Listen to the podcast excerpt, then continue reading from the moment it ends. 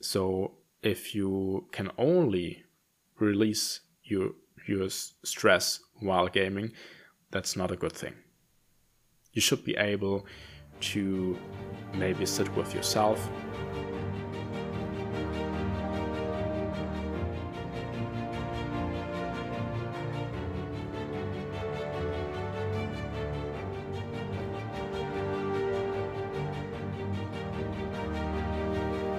Hello, everyone, and welcome to the Adapt Your Life podcast, your podcast for the extra dose of performance tips for your real life and your gaming life.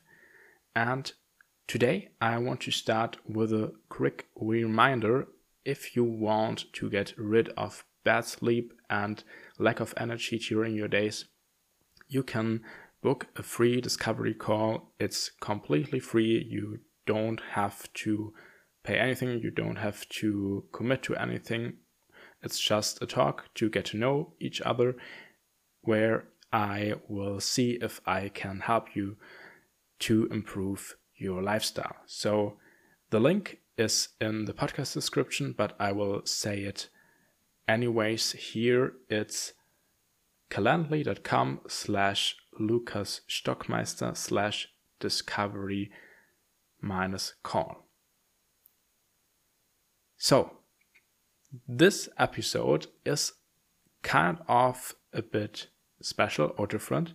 I don't know how long it will be, but I did ask ChatGPT. I did ask ChatGPT about the benefits of gaming for your life.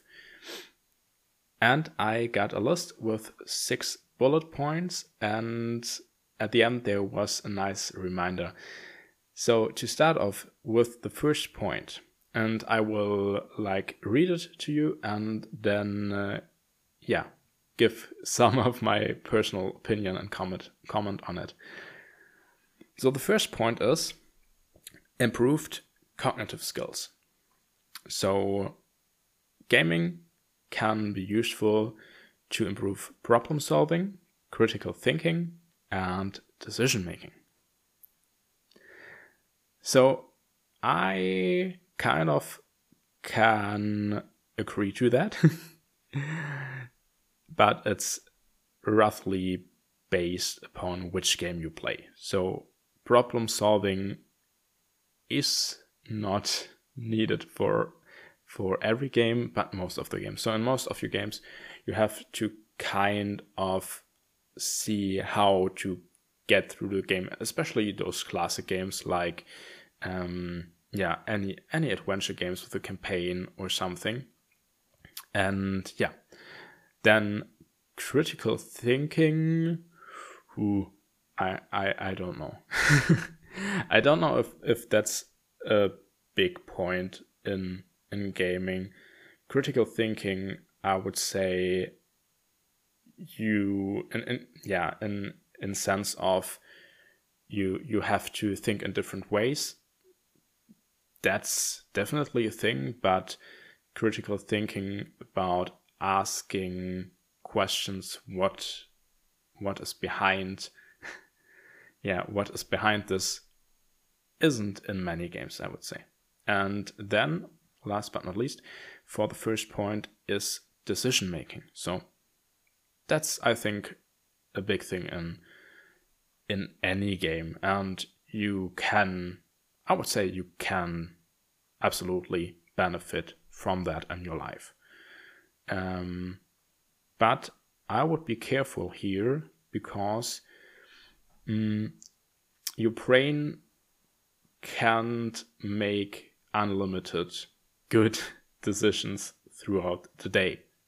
So if you play a lot, this can also have a negative effect on how you make decisions in your life.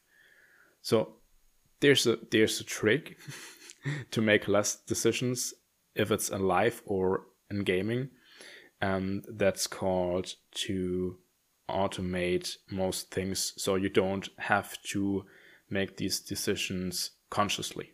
So conscious decisions cost energy and resources.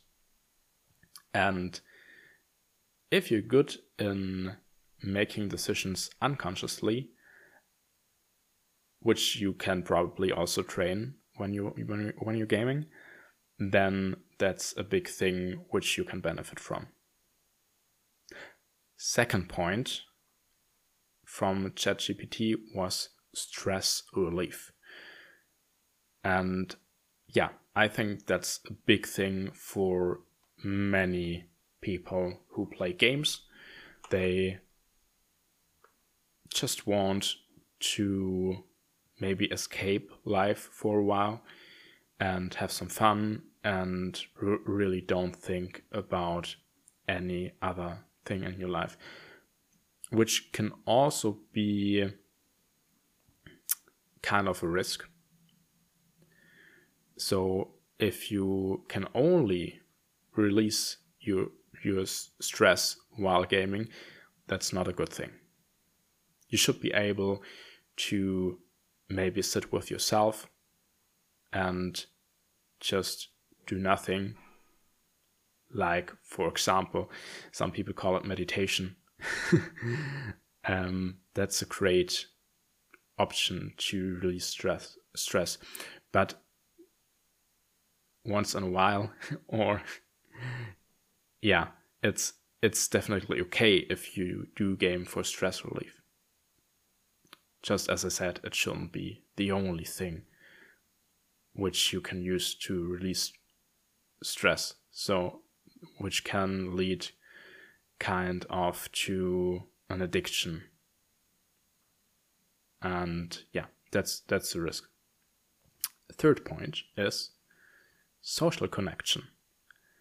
And I think that's quite a, a, nice thing when you can play with your friends or maybe like me just get to know friends through gaming the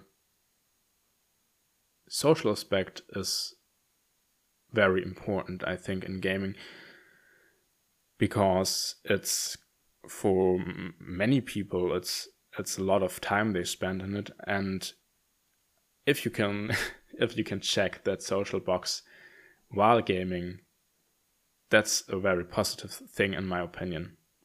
The the other side of the medal is that you only will have those social contacts through listening speaking and maybe if you're on a video chat through seeing.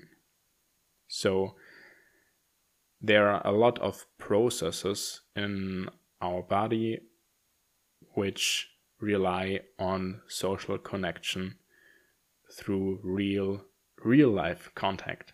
So make sure to maybe not only have your social connections through the internet and gaming but it can be kind of fulfilling to game with with like-minded people. I, I think that's the biggest thing. So that you have someone you're into the same thing, your game, and you can talk about the game, you can maybe also talk about your daily lives and that will will make a big difference in your psychic well being. Fourth point is increased creativity, which I would say, like the first point, isn't isn't in all games, but in many games you have to get creative to solve problems or some games like minecraft are highly based on yeah creative things like it's it's world building right? So you can live out your creativity and yeah build what you want. And it i would say it kind of gives you um yeah a feeling of freedom i would say and that's a good thing I, I, I think And if you can use that creativity to maybe also be able to create content which helps others, that's really great about gaming. So have that that approach of playing while you actually do something for others, for the society, whatever.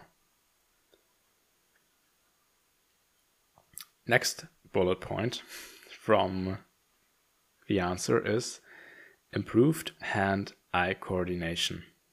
And I think that's a thing for almost every game because you you you will have some kind of device like a mouse and a keyboard or you will have a controller uh, yeah or some i don't know maybe maybe a steering wheel if you play um, some car game. Yeah and i think that's a thing where we can really highly profit from and maybe translate that also to sports like real life ball sports or yeah and anything which needs hand eye coordination. And i think it's a big plus to yeah to just train your brain. It's a rhyme nice. Train your brain with gaming. Um it's i would say that's a big difference and a, a good upside if you compare it to just watching tv because there's an active part for you and your brain. Last and sixth point is yeah who who would wouldn't have guessed it?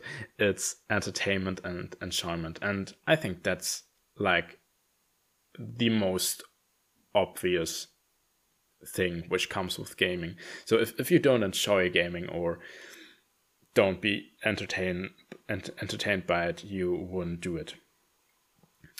And also yeah there's the risk of getting soaked like how do how do you say it?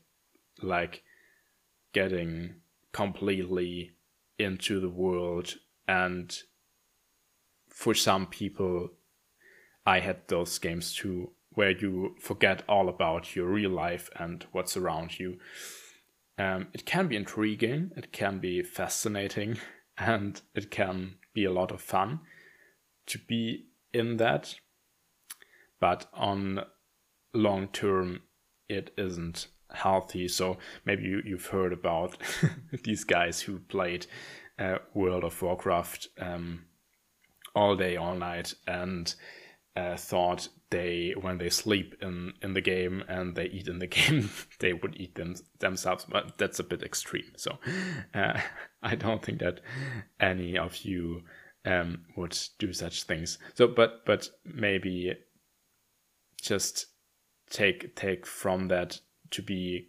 careful and to be yeah to be mindful about how much you game and what how how it influences your thinking how it influences the things you do the rest of your day so there's always that dopamine response when you game.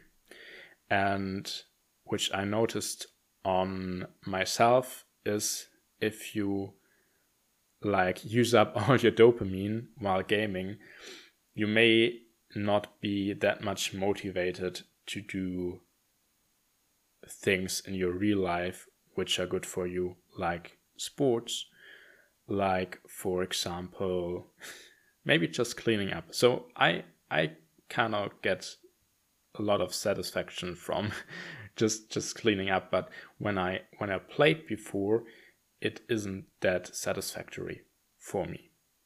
So maybe keep that in mind. And yeah, that's that's the sixth point. And what I found quite nice was that the last after the last point there was this reminder to be which I already told you, but um, ChatGPT got that reminder to be careful about how much you game and to be aware of the risks of gaming, which I find nice. So everyone who asks the artificial intelligence, yeah, doesn't get like if you if you if you Google things like that, you will depending on what you type only see the positive or the negative side. And there you have both sides. And that's nice. so I hope you enjoyed this episode. It was a bit different. I I really like to um, hear your feedback. You can write me via Instagram or if you want, join a stream on Twitch, which is every Wednesday and every Sunday at 8 a.m. Central European Summertime. Yeah, today, while I'm recording, it's Saturday, and the night will be one hour shorter, but that's okay. so when you're hearing that, it's probably summertime. And yeah, just join me there. I would be really excited to hear from you, to um, chat with you, and then uh, wishing you a nice day, a nice evening, whatever time it is for you. And yeah, have a great time. Game on. See ya. Bye bye.